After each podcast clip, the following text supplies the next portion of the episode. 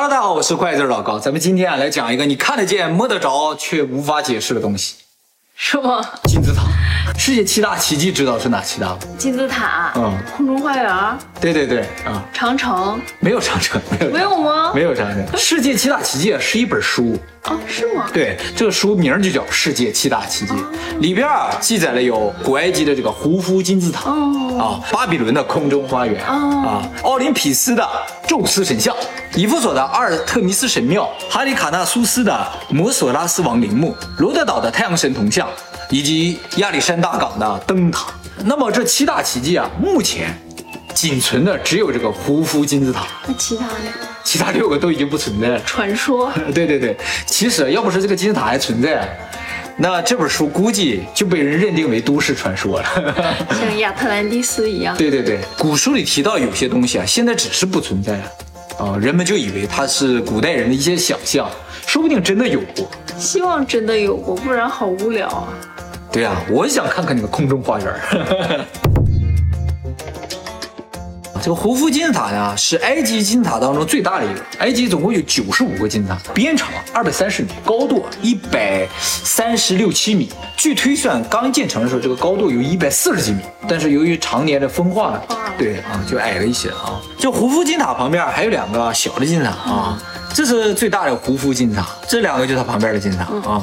据推测啊，这个胡夫金塔是在公元前两千五百六十年建成，大概用了两到三万人，盖了二十年才盖成。整个呢都是由石头堆砌而成的，大大小小的石头啊，估计呢有二百三十万块。那么最大的一块呢有六十吨重啊、反正其他平均也有二点五吨重。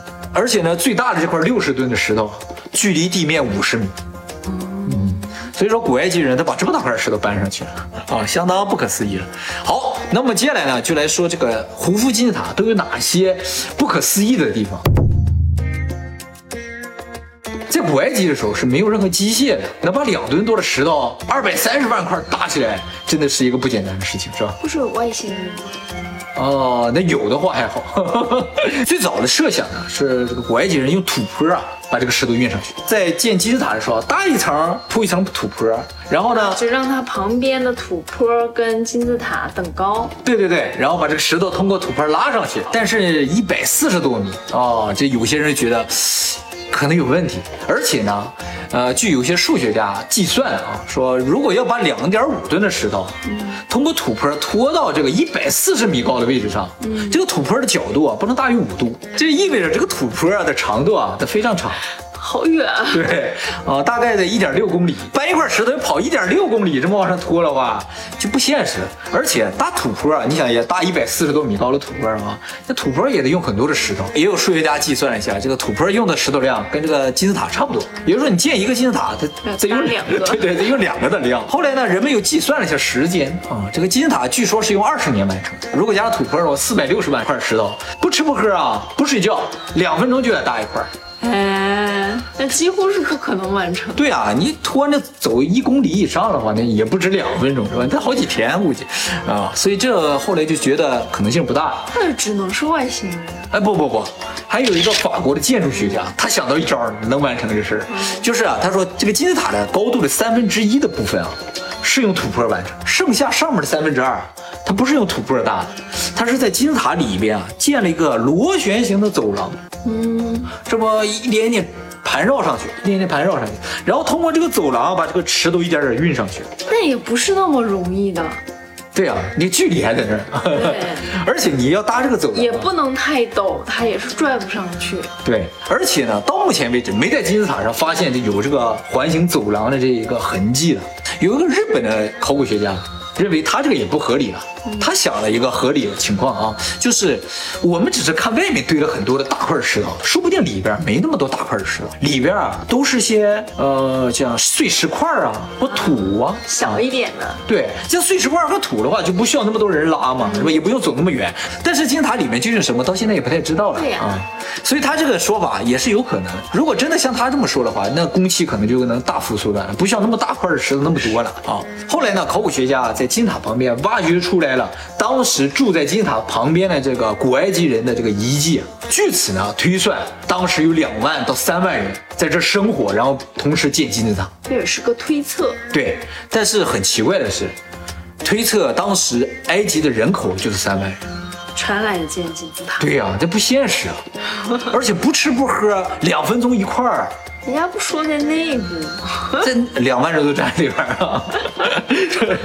反正不是光人多就能完成的事儿，那种感觉啊。你就算是两三万人，有这么些人啊，你想组织这两三万人去非常精准的建起这一个金字塔，哦就很难。是的，是的。靠喊，好吧，这么点儿，哎呀，碰到牙了。我刚才说的是古埃及话。石头和石头之间非常紧密贴合在一起，中间涂了一层像水泥一样的东西。这个东西不是水泥，但比水泥啊更好。四千多年过去了，石头都风化了，这中间的涂层没有风化，到现在不知道这涂的东西是什么，化验不出来，化验不出来。只有外星人。只有外星人是吧？啊。这个现在金字塔都进到里面去了，里面是有一些房间的，呃，底下有一个叫女王的房间，上面有个叫王的房间啊。当然了，这个叫女王的房间也好，王的房间也好，不是这个古埃及人说的，是现代人推测的。推测啊，给它起了个名字啊。这个王的房间里边啊，有一个像棺材一样的东西，是用花岗岩做的，非常光滑。但是发现的时候，里边已经没有木乃伊那种棺椁了，什么都没有，空的。这个东西是用花岗岩，就是非常硬的那个岩石做的。以当时的技术，想打磨成这么光滑，需要十年。这个十九世纪的英国天文学家叫查尔斯·史密斯的这个人啊，他发现这个金字塔的边长乘以二除以高度啊，正好等于圆周率。最早提出圆周率的人啊，是在公元前三世纪的这个阿基米德。嗯，那个时候提出圆周率啊，只到三点一四，而胡夫金字塔的这个边长与高的比啊，是三点一四一五。这个胡夫金字塔比阿基米德早两千多年。难道古埃及人已经知道圆周率了？后来啊，他还发现，他说这个金字塔的高度啊是一百四十八点二米，地球到太阳的距离啊就是一亿四千八百二十万公里，正好是这个胡夫金字塔高度的十亿倍。近年来啊，人们发现了另一个数字啊，我看了之后我都觉得太神奇了，就是金字塔所在的坐标。哎，我今天还特意看了一下谷歌地图啊，这胡夫金字塔的正中间啊，这个坐标啊，就是北纬二十九点九七九二五零，光速啊是二十九点九七九二四五八，这就相当不可思议了。其实坐标啊，纬度你差零点零一，就差一公里啊。很远，哎，你说它就是巧合的话，我觉得就有点太巧了。外星人，外星人肯定知道光速，对对呀不对啊？那就有可能。所以啊，人们就说了，就古埃及人这个天文学知识也好，物理学知识也好，数学知识也好，还有星际关系也好，哦，对啊，那那比现代人牛多了 啊！当然了，还有很多学者还是认为这是巧合。这些认为是外星人就说了，你们这些学者真是书呆子，一点都不浪漫。对呀、好无聊。对啊，你们认为什么都是巧合，就是正常的数字，呃，那这个世界还有什么意思啊？是不是啊？我觉得这说的有道理啊，有道理啊，应该有一点想象力，是吧？啊。你看这个金字塔正正好好的，就一个四方形摆在这儿，嗯，四个面正好冲向东南西北。它这个北和我们地球的正北啊，就差零点零五七度。零点零五七度是个什么概念啊？就是它边长不是二百三十米吗？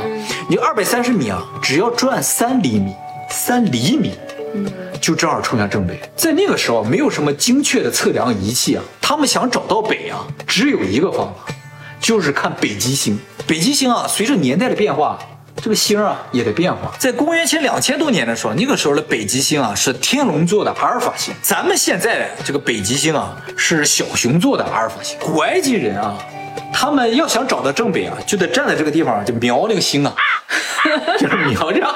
科学家在想，他在不借助什么精密仪器的情况下，怎么能找得这么准？后来啊，他们想到一招，嗯，古埃及人啊，他们一定是立了个墙，然后墙上插了根棍儿，棍儿上搭根线儿，线儿上装了个石头，然后呢，他们离这个线儿远一点的地方啊，摆了个水平的台儿，台儿上呢放一块木头，木头上插两个棍儿，中间有个缝儿，他们通过这个缝儿去看那个线儿，然后同时看那个北极星。地球在自转，所以北极星晚上啊是有稍微有点动，所以呢，他们就在大清早的时候啊看一下这个线儿啊对准的位置，搁这个下面这个木头上记个刻度，然后呢，过十二个小时之后呢，地球转到这边了，星稍微动了到这边之后再记个刻度，然后两个中间这个点呢画一条直线，就正好是正北，不然的话准不到这个程度。